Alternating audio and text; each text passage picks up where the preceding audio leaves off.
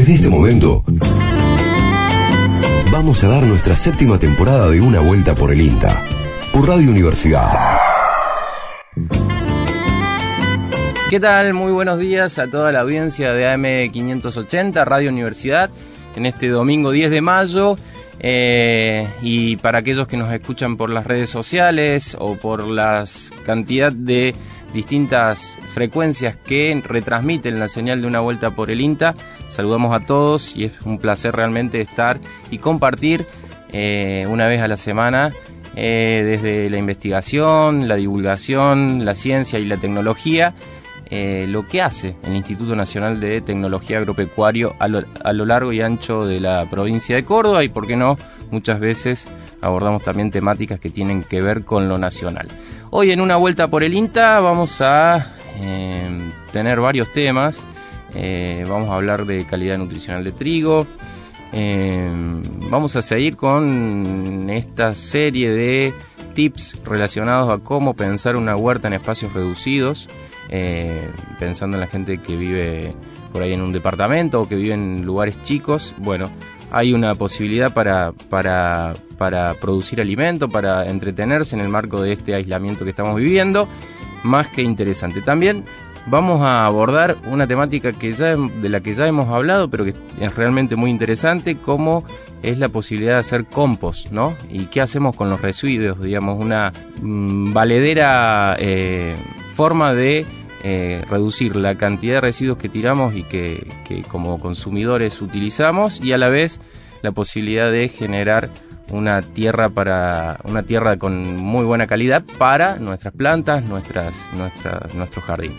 También vamos a tener la tradicional columna de mujeres, eh, vamos a hablar de la agencia virtual del INTA, que en este contexto adquiere mayor dimensión las cosas que se hacen en ese sentido y, desde INTA hace ya un tiempo que funciona este mecanismo de comunicación con la gente que queremos compartir y reflotar en este contexto. También cómo se está dando la cosecha en el sur de Córdoba a partir del contexto del coronavirus. También vamos a hablar de frutales, todo esto y mucho más si nos alcanza el tiempo. Así que ya mismo arrancamos con este programa de hoy, escuchamos un poco de música y ya volvemos.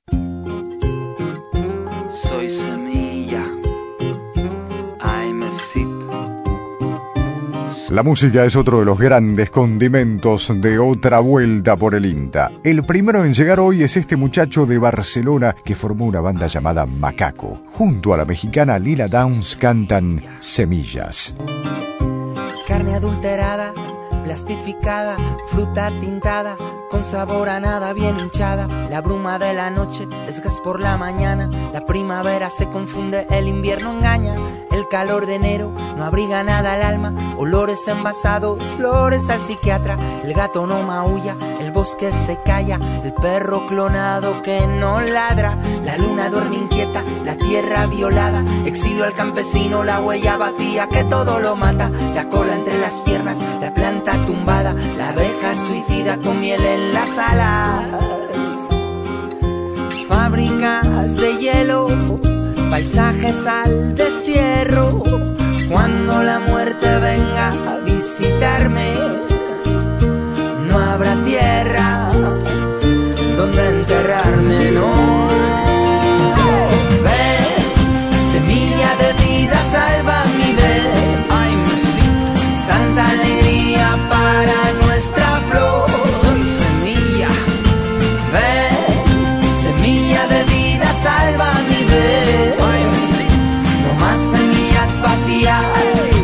santo del dolor.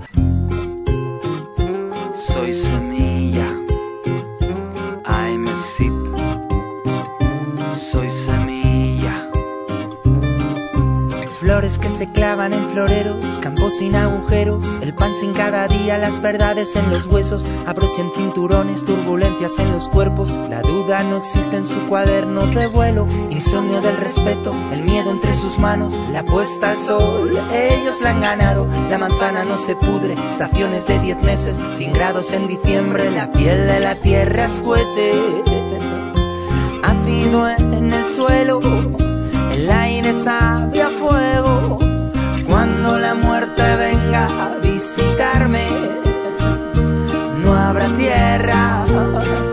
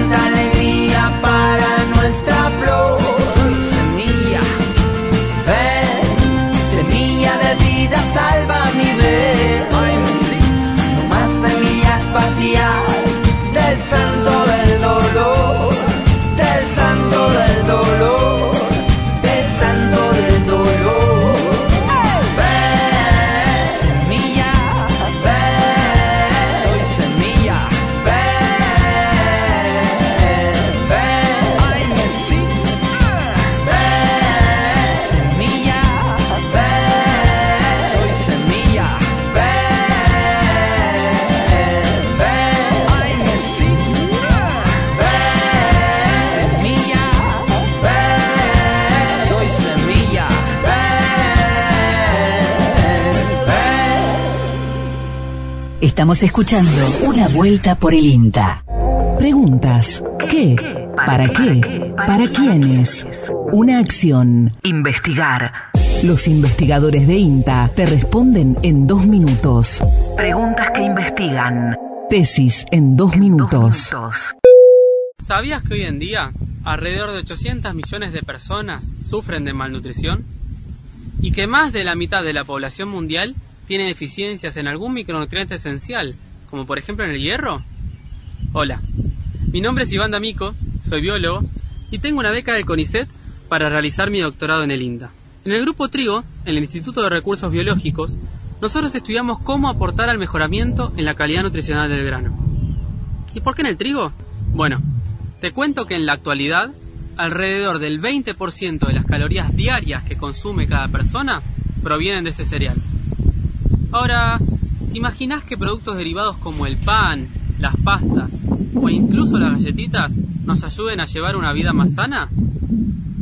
Para eso, nosotros estamos trabajando en desarrollar nuevas variedades que sean más nutritivas y de forma sustentable. Y aplicamos las más modernas tecnologías para llegar al objetivo. Entre ellas, utilizamos la edición génica, una herramienta que nos permite realizar cambios dirigidos en el ADN que nos ayuden a entender cómo aumentar la cantidad de micronutrientes en el grano. Con este trabajo, nosotros esperamos que tanto vos, como todos los que disfrutamos de unas buenas medialunas a la mañana o de esos sándwiches de jamón y queso que te salvan los mediodías, podamos beneficiarnos de los resultados. También esperamos que el consumo de productos provenientes del trigo ayuden a solucionar problemas de malnutrición y que los productores tengan semillas de mejor calidad para trabajar. Este trabajo lo podemos realizar gracias al INTA, una herramienta del Estado Nacional que permite mantener la sustentabilidad de la cadena de trigo a lo largo del tiempo. Preguntas. ¿Qué? ¿Para qué? ¿Para quiénes? Una acción. Investigar. Los investigadores de INTA te responden en dos minutos. Preguntas que investigan. Tesis en dos minutos. Así compartíamos a Iván D'Amico que nos hablaba sobre la calidad nutricional del trigo en este segmento de INTA que pone en, en, la tapa aquellos investigadores, aquellas personas que están desarrollando tesis y que están desarrollando en muchos casos investigaciones muy importantes. Medialunas calentitas, hablaba eh, Iván D'Amico y yo me imagino en todos los oyentes que nos están escuchando a esta hora en Radio Universidad, este, con unos matecitos y algún desayuno en este domingo 10 de mayo le damos la bienvenida a Radio FM Horizonte de Villa María de Río Seco, que retransmite una vuelta por el INTA todos los domingos de 11 a 12. Los muchachos este, eh, retransmiten el programa, así que les agradecemos muchísimo a, e, a ellos, a Radio FM Horizonte de Villa de María de Río Seco y a todos, eh, más de 40 entre 40 y 50 frecuencias de toda la provincia retransmiten este espacio del Instituto Nacional de Tecnología Agropecuaria y para nosotros es realmente un orgullo. Em, cuando arrancábamos el programa em, hablábamos entre los títulos de que íbamos a compartir eh, alguna cuestión referida al compost. Sobre este tema, eh, qué cosas se deben tener en cuenta, es un tema que por ahí a mucha gente con la que uno habla o que la que se, con la que se relaciona, em, por ahí le, tiene cierto prurito en relación a que puede ser algo, un foco de bichos, de mal olor, de mosquitos y demás. Y, y, es algo muy común y muy recurrente también en nuestras, en nuestras redes sociales o que nos consultan. Recuerden que nos encuentran en Facebook a través de una vuelta por el INTA o en el WhatsApp al 3572-528693. Repito, 3572-528693.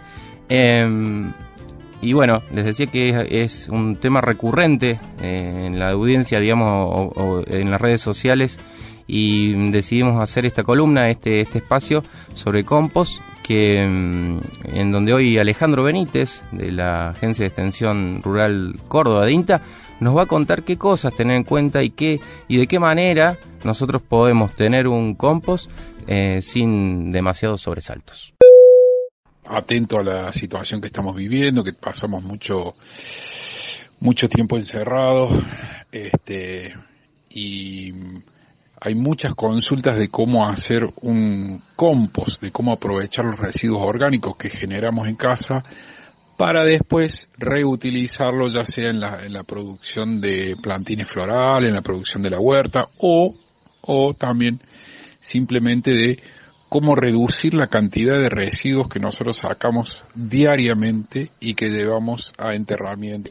Para Córdoba esta medida la cantidad de residuos orgánicos que, genera una familia tipo y en peso es eh, casi el 50% de lo que no es orgánico.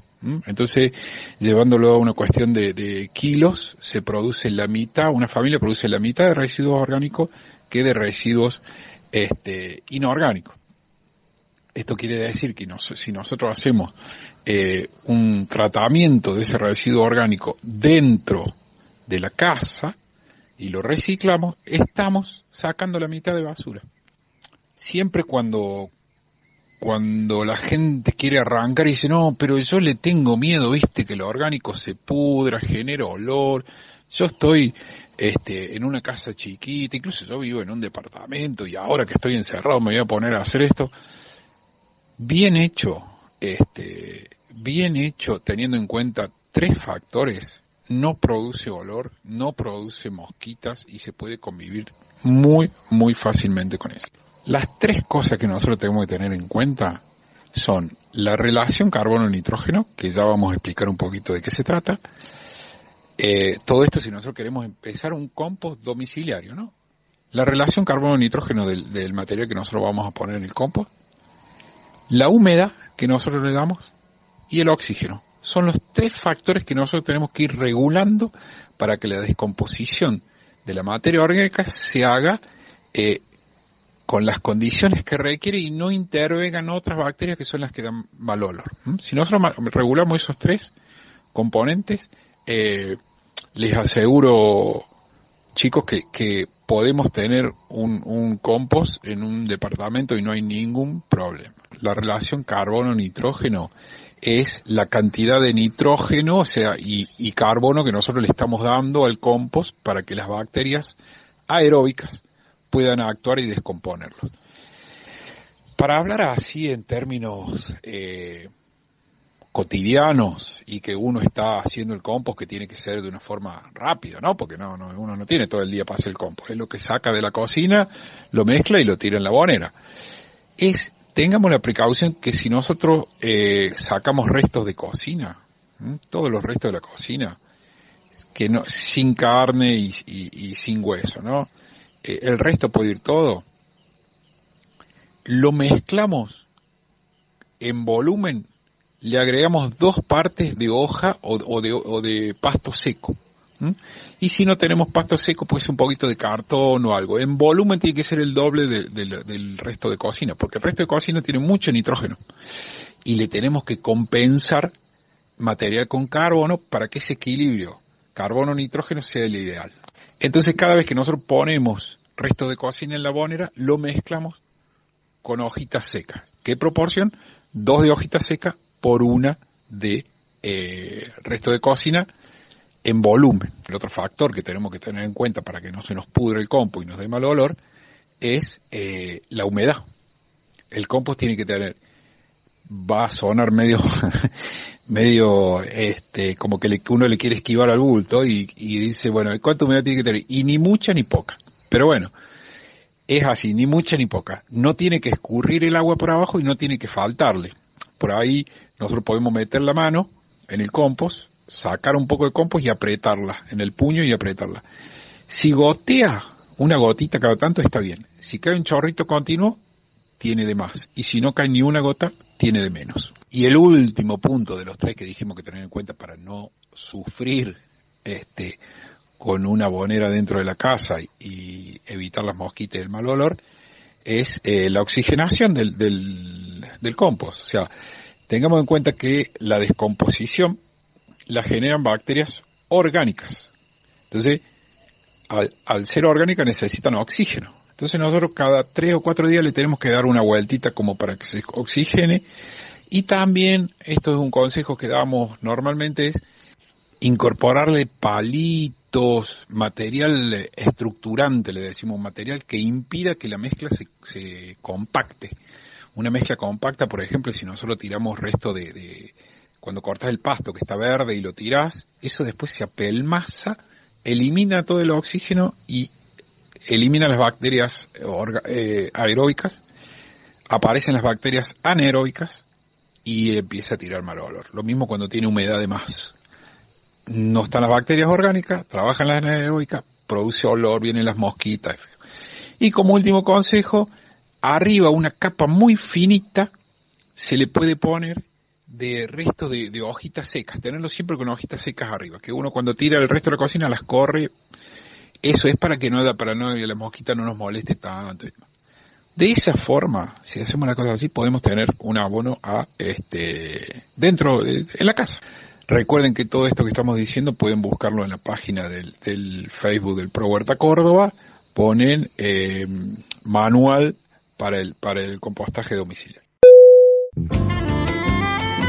Así pasaba Alejandro Benítez, eh, refiriéndose a este, bueno, que está muy bueno, ¿no? El manual para el compostaje domiciliario, lo pueden buscar así en internet y van a encontrar tres factores importantes a la hora de tener o de pensar hacer un compost. Eh, en la misma cocina ponemos un tupper, algo, un recipiente en donde poder poner resto de cocina sin carne y sin hueso, todo lo que es el resto de fruta, eh, verduras y demás. Eh, y a eso lo tiramos en el compost con dos partes de hoja o pasto seco que lo mezclemos. La humedad ni tan tan ni muy muy, o sea que mojarlo y que no llegue a escurrir, mantenerlo húmedo y darle oxigenación, darlo vuelta cada 3, 4 días, moverlo e incorporarle algunos palitos o algún material que evite que se compacte. Algunas de las cuestiones a tener en cuenta a la hora de pensar un compost que, eh, como decía bien Alejandro, eh, reduce en gran medida lo que uno termina desechando, ni que hablar si a eso le sumamos que uno puede en su casa reciclar eh, y, reciclarlo seco. Y realmente es impresionante cómo baja el nivel de volumen de basura, vaya problema para las grandes ciudades si lo es, que nosotros tiramos, digamos, que, que, sacamos a la calle y que por ejemplo en las grandes ciudades y en muchas localidades pequeñas fomentan la, eh, digamos, eh, son un gran problema eh, para, para, las comunas y municipios. así escuchábamos entonces este primer bloque de una vuelta por el INTA.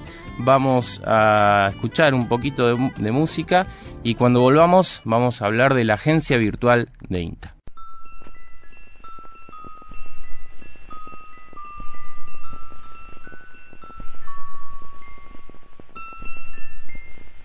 En una época, junto a Tito Lo Sabio, formaba Man Ray y luego se lanzó definitivamente como solista, hasta vivió unos años en el norte cordobés. Ella es Hilda Lizarazu, que aparece con Amapola. Hay un cisne en un sapo, en un escarabajo que vuela hacia mí.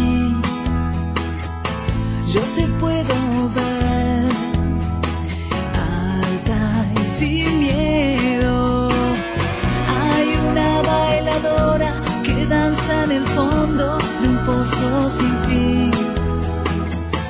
Yo te puedo ver, mueve tus manos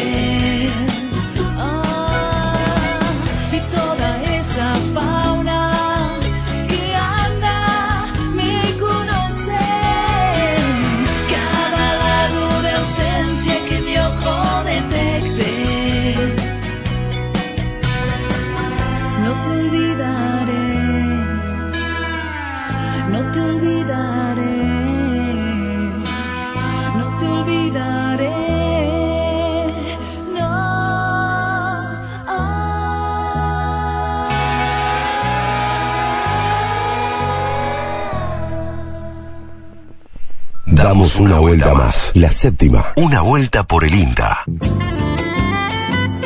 Bueno, en tiempos de coronavirus, en tiempos en donde eh, estamos adaptándonos a vivir con distanciamiento social, con cuarentena y demás, eh, nos parecía muy importante traer a colación eh, de qué se trata la agencia virtual de INTA, que es un canal de comunicación que ya tiene un tiempo en la institución y que en este contexto resulta vital eh, y es una muy buena manera de tener, digamos, eh, de, establecer un contacto y un vínculo entre la institución y la sociedad. Pablo Massini nos va a contar un poco de qué se trata Agencia Virtual de INTA. Agencia Virtual es una nueva estrategia que el INTA creó para estar más cerca de su público. Se trata de una herramienta de comunicación innovadora que desde las nuevas tecnologías como es una aplicación permite una actualización de las formas de consulta e intercambio entre los técnicos del INTA y los usuarios del sistema de extensión. Esto no reemplaza a las formas clásicas de consulta personal o presencia en charlas y capacitaciones de todo tipo, sino que las potencia.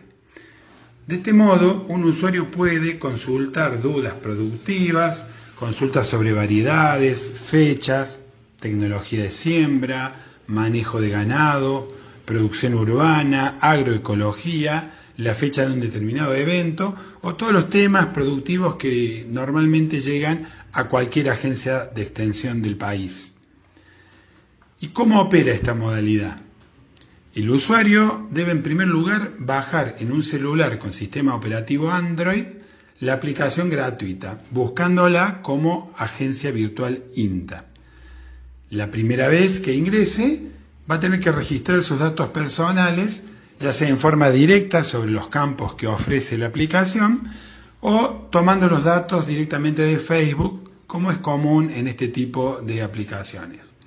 Estos datos son muy importantes porque el productor los carga una sola vez, pero definen el perfil de la persona que hace la consulta y de este modo permiten adecuar mejor la respuesta. Una vez que carga la aplicación, una vez que ingresa después al icono en su teléfono, se va a desplegar un menú de tres campos. Esos campos son enviar la consulta, que ya les comento de qué se trata, el segundo campo es mis consultas para chequear respuestas a consultas anteriores que puede haber hecho el productor. Y por último, mi perfil para mantener actualizados sus datos personales de contacto. Cuando uno inicia una consulta, tiene que entrar por enviar consulta y llena tres espacios. El primero, definiendo el gran tema de la consulta, si se trata de agricultura, de ganadería, de producción urbana o cuál es el gran tema que define la consulta. En el segundo espacio, lo que pregunta el sistema es la ubicación de donde se hace esa, esa, consulta. Y esto es importante porque el primer contactado va a ser la agencia más cercana al lugar. Entonces, cuando entre allí, le va a ofrecer dos opciones. Elegir como lugar la actual ubicación del teléfono o señalar la ciudad más cercana al sitio productivo. Por ejemplo, un productor que esté en Córdoba, pero tiene un campo en Buenos Aires y quiere hacer una consulta sobre ese campo, elegirá poner ahí Ciudad de Buenos Aires. Entonces eso redirige la consulta a la agencia más cercana. En el tercer espacio, el productor escribe la consulta tratando de ser lo más específico posible y con una capacidad de escribir hasta mil caracteres, lo cual es suficiente para hacer una muy buena pregunta. Por último, la aplicación le permite también sacar fotos o subir fotos que ya tenga archivadas y que le faciliten al técnico una mejor interpretación de la consulta. Con eso el productor ya terminó la consulta, simplemente pone enviar y la aplicación le va a devolver un número de consulta para identificarla. Lo esperable es que en 48 horas hábiles un técnico de INTA ya se habrá contactado con usted, con lo cual en el icono de agencia virtual va a aparecer una señal de aviso de que usted ya tiene la respuesta. simplemente tiene que volver a ingresar al icono de agencia virtual y en el área de mis consultas se va a encontrar con la respuesta identificada con el mismo número que le había ofrecido el sistema. En este primer contacto se puede resolver la pregunta o continuar repreguntando o hacer intercambios de teléfonos o de WhatsApp o de lograr a través de este primer contacto una mejor eh, dinámica de comunicación con un técnico que probablemente el productor no conocía. La aplicación, esto es muy importante, también funciona cuando el teléfono no tiene señal. Vale decir que si el productor está en el campo sin señal, hace la consulta, la graba y el teléfono automáticamente le va a enviar cuando el teléfono recupere señal. ¿Y qué importancia tiene esta aplicación en el actual contexto? Acá tendríamos que aclarar que el INTA desarrolló esta alternativa hace tiempo, básicamente porque permite acortar las distancias entre los productores y los sitios de consulta, como son las agencias, las experimentales o cualquier unidad. Y también permite redirigir la consulta a un especialista que puede no ser el técnico que yo tengo en la agencia más próxima, o por el contrario, garantizar la interpretación con una referencia local, ya que como dijimos, la consulta va a entrar a la agencia más cercana al lugar donde se emita la consulta.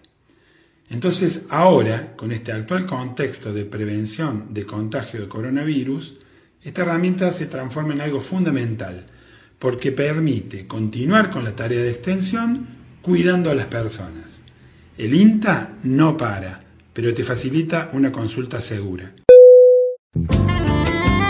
Así escuchábamos a Pablo Massini que nos contaba de qué se trataba esta agencia virtual que, de la cual ya hemos hablado en este programa y de la cual hemos eh, eh, en su oportunidad cuando la lanzaron me acuerdo que hicimos varias notas al respecto pero bueno nos parecía muy importante en este contexto porque es una manera más de vincularnos. INTA tiene una gran presencia territorial en todo el país y esto viene a, complementar eh, en extensión, digamos, las capacidades o las, las cuestiones que INTA ofrece en relación al contacto con sus eh, con, su sociedad, con los productores, con la gente que se vincula con la institución. Así que eh, bueno, nos parece importante reflotar este tema de la agencia virtual en este contexto.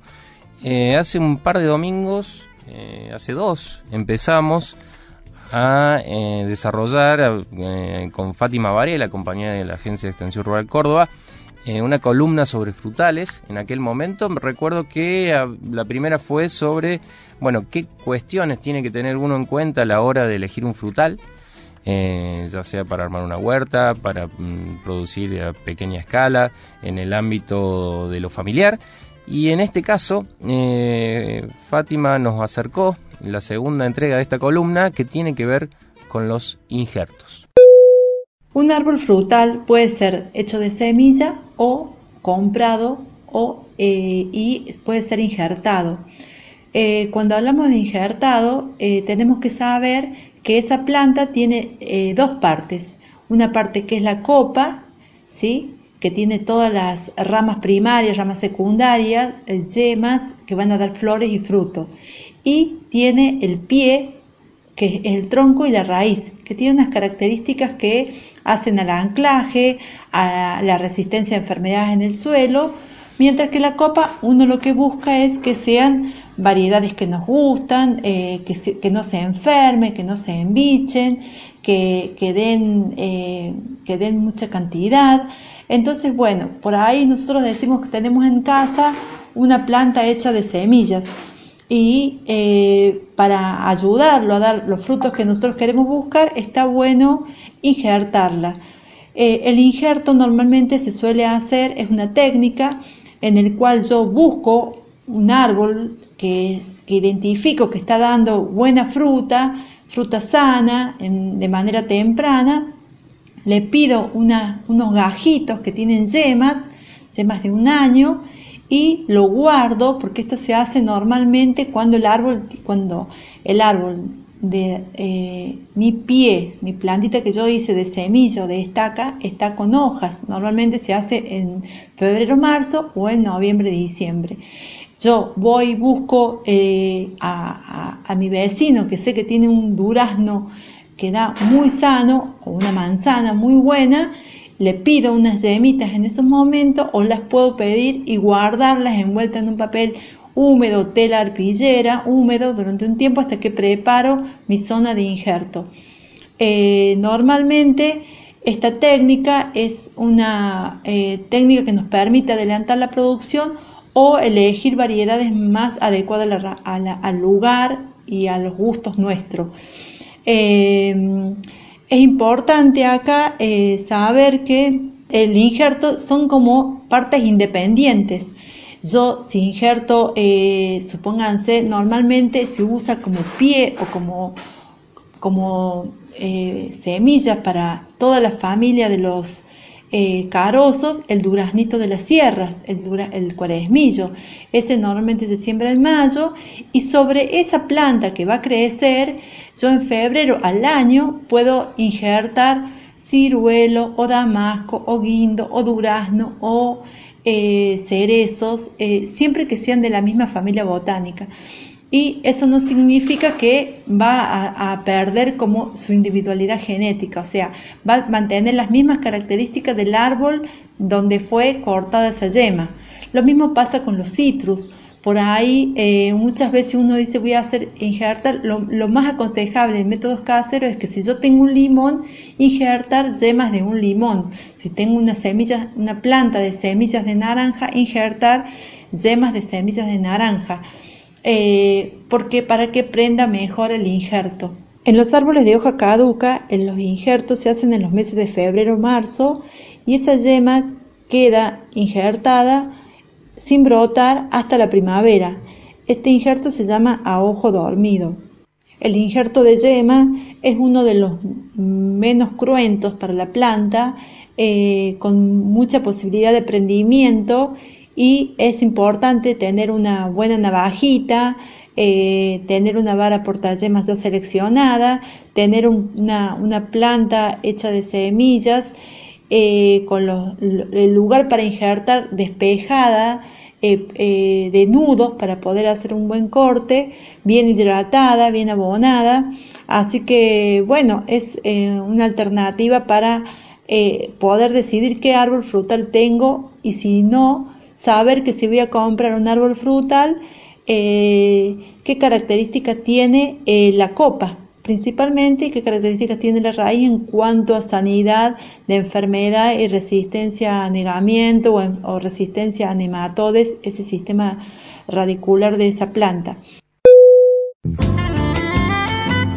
Así escuchamos a Fátima Varela, eh, que nos daba esta serie de tips relacionada a, a los frutales y a la técnica del injerto, ¿no? que lo que busca es eh, utilizar un pie para que esté adaptado a la zona, a la tierra, a la zona del lugar, con una, con una copa, por decirlo de alguna manera, que eh, sea en ese sentido algo eh, productivo, que, que, dé más cantidad o que sea una variedad que a nosotros eh, nos interese. vamos a continuar con una vuelta por el INTA. les recordamos, nos pueden encontrar en Facebook como una vuelta por el INTA o si no en WhatsApp 3572-528693. Vamos a escuchar un poquito de música y seguimos con más eh, en este domingo de mayo. Le abrimos la puerta a la música internacional. Ellos son los Tear for Fears. Y a propósito, un dato curioso. Uno de sus integrantes, Roland Orzabal, tiene un abuelo argentino. Tear for Fears llega con Sembrando las semillas del amor.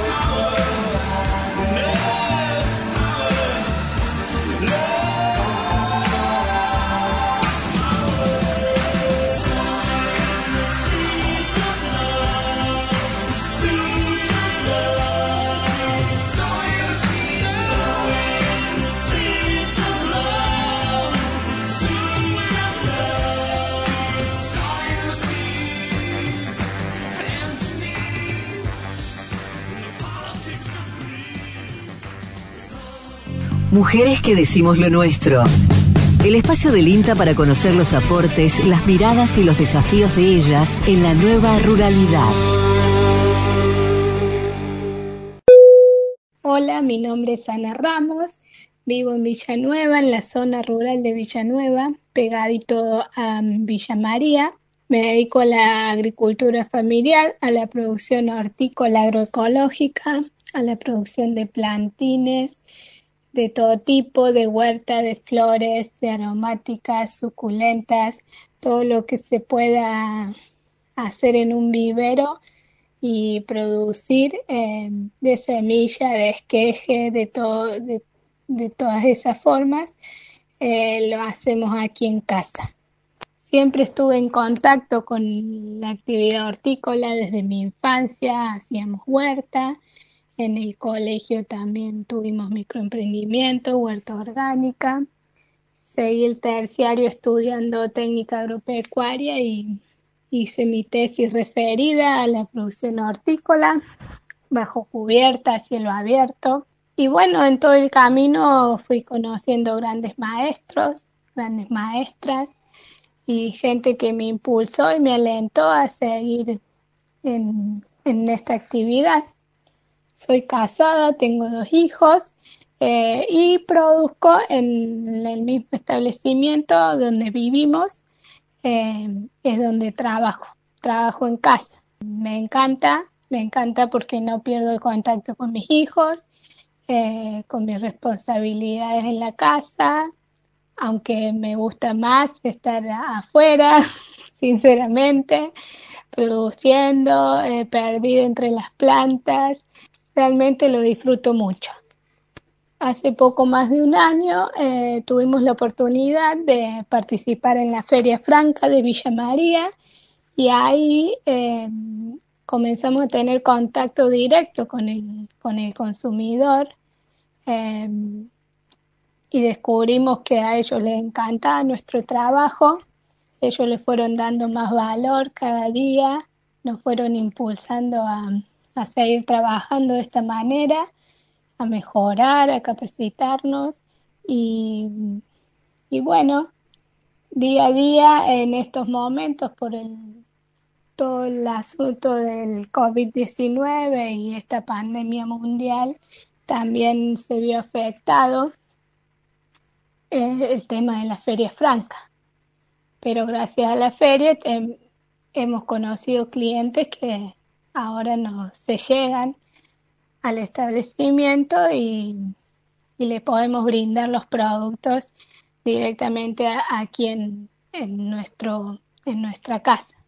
Las redes sociales eh, son una herramienta muy valiosa que usamos sobre todo en estos tiempos para llegar a más personas, para publicitar nuestra actividad y Gracias a eso la gente se puede llegar al establecimiento, les abrimos las puertas, los dejamos explorar en la huerta, cosechar lo que ellos quieran, em, les asesoramos, les explicamos todo lo que ellos quieren saber y, así se nos pasan los días en contacto con, con gente linda que valora y, aprecia nuestra, nuestra actividad. Y entonces eso nos, nos pone y me pone especialmente muy feliz. Es lo que me hace sentir eh, satisfecha y, y valiosa como mujer y como emprendedora. Aliento a, a todas las mujeres que sigan su instinto, que sigan sus pasiones, que siempre va a haber personas dispuestas a colaborar, a asesorar, a tender una mano, que aprovechen las redes sociales también, porque eso abre muchas puertas y que no se pongan límites, eh, porque todo se puede y con trabajo, con esfuerzo y con mucha pasión eh, pueden llegar muy lejos. Confieso que me cuesta hablar en primera persona o como una sola persona porque somos un equipo de trabajo aquí con mi marido con mis hijos que también participan, la familia. Me costó un poco eh, separar todo eso de, de mi papel como mujer, pero um, me encantó participar. Un beso para todos. Mujeres que decimos lo nuestro. El espacio del INTA para conocer los aportes, las miradas y los desafíos de ellas en la nueva ruralidad.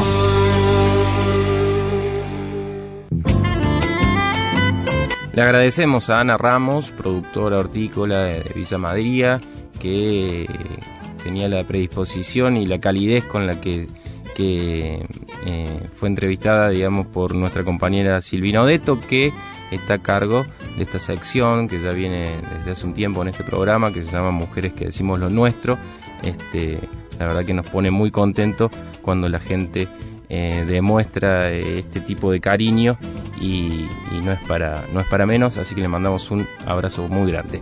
Em, hace un par de programas, hace dos, dos programas atrás, empezamos a, eh, con esta idea que, surgió hablando con, conversando con Néstor, que esperamos tenerlo la semana que viene, eh, esto de pensar algún segmento para aquellos que están en alguna situación de aislamiento, de cuarentena, en espacios chicos, en departamentos, en las ciudades. Y en esta ocasión, Guillermo Aguirre, quien nos está haciendo la colaboración con esta columna de la huerta en espacios reducidos, nos eh, trae eh, el capítulo de siembra. Lo escuchamos. Hola, ¿qué tal amigos de Una Vuelta por el INTA? Un gusto estar nuevamente con ustedes. El tema que hoy vamos a desarrollar y así brevemente, aunque es un tema muy pero muy importante, es la siembra. No hay nada más lindo que nos guste a todo el mundo sembrar. Existen dos formas de iniciar un cultivo, lo que se denomina la siembra directa y la siembra de almácigo con posterior trasplante. La siembra directa consiste en colocar las plantas en un lugar donde permanecerán hasta la cosecha. Esta técnica se utiliza para sembrar semillas grandes, ejemplos, zapallo o zapallito o melón, o especies a veces que no se adaptan al trasplante. Puede ser una espinaca o un perejil, ¿no? Zanahoria misma. En cambio, cuando sembramos semillas pequeñas, como por ejemplo en la época de la primavera-verano, berenjena, pimientos, en esta época puede ser coliflor, puede ser la, cebolla, el puerro. Primero que debemos hacer eh, la siembra de dos plantines, de los plantines en un almácigo, y luego una vez crecidos se trasplantan a su lugar definitivo. Bueno, sin importar la técnica de cultivo que se emplee, siempre hay que llegar después de sembrar. Otra cosa que también se considera que es de, suma importancia son las claves para que la siembra sea exitosa. Se debe tener en cuenta dos factores fundamentales, la profundidad y la densidad de la siembra.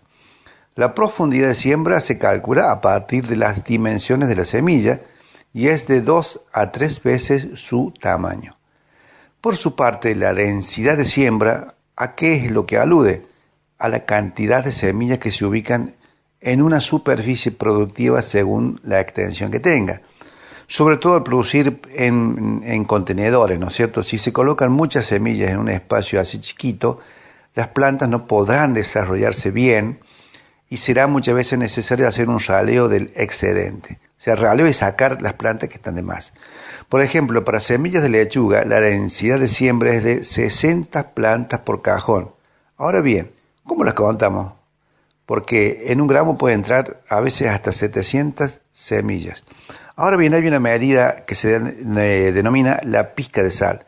Cada pizca de sal, imagínese usted que está cocinando, contendrá entre 20 y 30 semillas y eso nos permitirá seleccionar la cantidad adecuada, que en este caso será de 2 a 3 pizcas por cajón. Hay diferentes tipos eh, almácigos, cajones, vasos de plástico, bandeja de cultivo, hasta macetas de papel. Este, a veces hay que evitar usar los maples de huevo porque tienen poquito volumen de tierra, ¿no?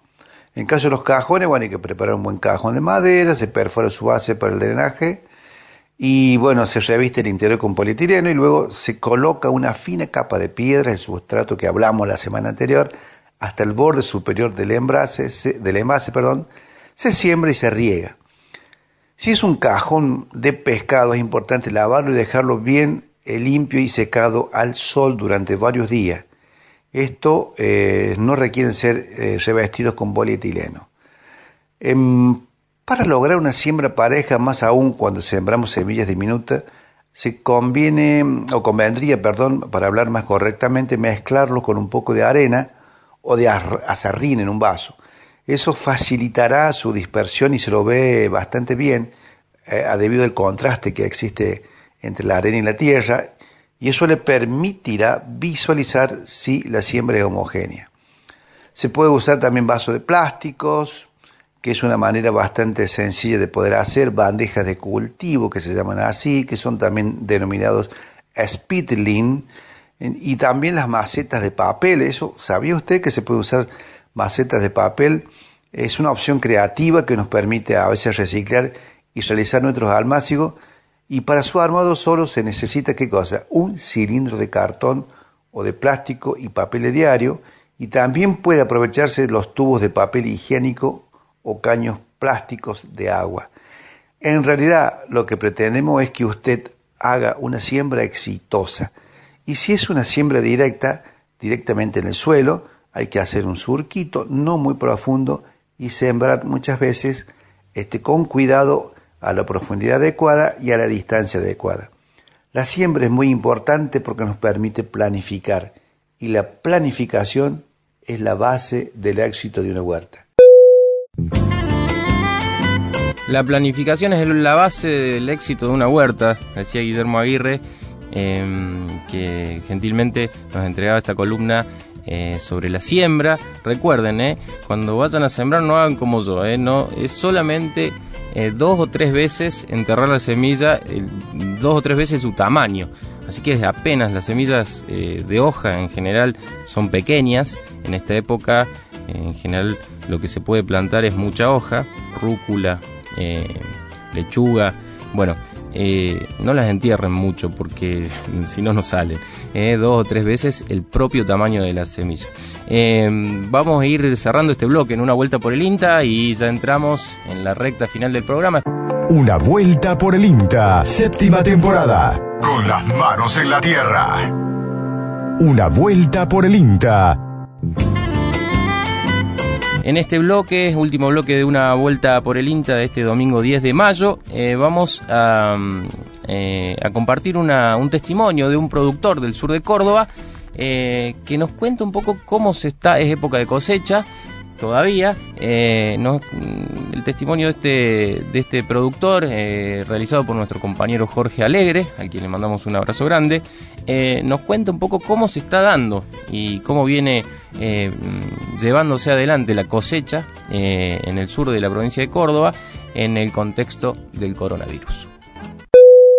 lo estamos manejando con suma precaución, con mucha cautela, siguiendo las eh, todos los protocolos y eh, por ahí lo que sucede en la práctica es que la cantidad de camiones que hay en, en, los, en los pueblos y, que llegan a los campos donde se está cosechando son menos a los a los habituales y sin las charlas de camionero, contratista, asesor, productor como eran habituales en todas estas épocas de cosecha, o sea que eh, realmente eh, eso ha cambiado y, en realidad es algo que, es un poco, digamos que sale un poco de lo que es eh, típico de la, de la época de cosecha, donde se comparten un montón de charlas y, y vivencias. Pero bueno, eso eh, pasará y, será momento de en alguna otra campaña que vuelva a ser eh, más lo habitual, ¿no? Eh, dado todos estos factores, una gran parte de lo que se está cosechando se está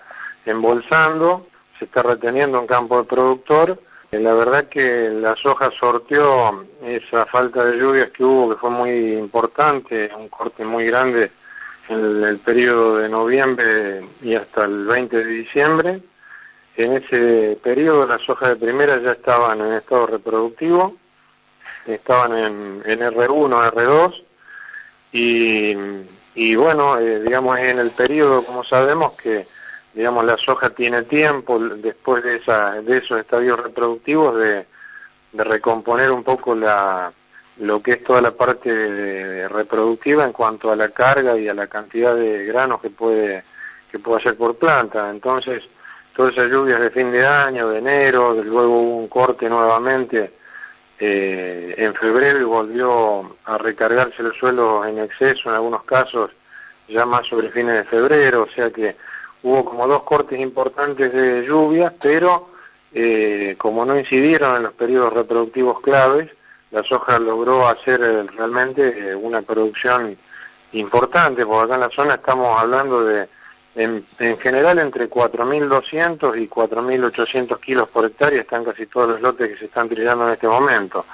En los suelos un poco más de lomas y que son típicamente suelos de lomas y arenosos, están más cerca de los 4.000 kilos y en los suelos más planos que tienen eh, incidencia de napa o, lotes de más productividad están más cerca de los 5.000 kilos. Así que eh, la verdad que la producción en, por hectárea en soja va a ser eh, eh, interesante. Ni hablar de los cultivos de segunda, que ya sortearon con más facilidad todavía el periodo de estrés porque le coincidió aún mejor con la parte reproductiva y hay sojas de segunda que en general van a estar promediando los 3.300 a 3.600 kilos, si bien no se ha trillado ninguna, pero es lo que estamos estimando. Así que en soja la verdad que el resultado tanto de primera como de segunda para la zona eh, va a ser eh, va a ser muy importante en kilos. Y...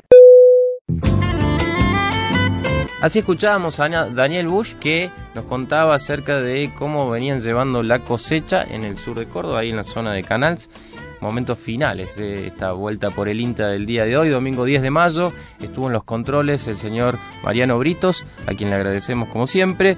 Eh, por parte del Instituto Nacional de Tecnología Agropecuaria trabajaron Silvino Deto, Jorge Alegre, Andrés del Pino, Mauro Bianco, Fabricio Taparelo, Néstor Noriega y quien les habla, Lucas Viale para poner en, el aire y para producir todos estos contenidos eh, y para acercar el INTA a la sociedad. Así que nos encontramos la semana que viene en otra vuelta por el INTA. Hasta pronto. Hasta aquí, una vuelta por el INTA. Por Universidad, tu propia voz.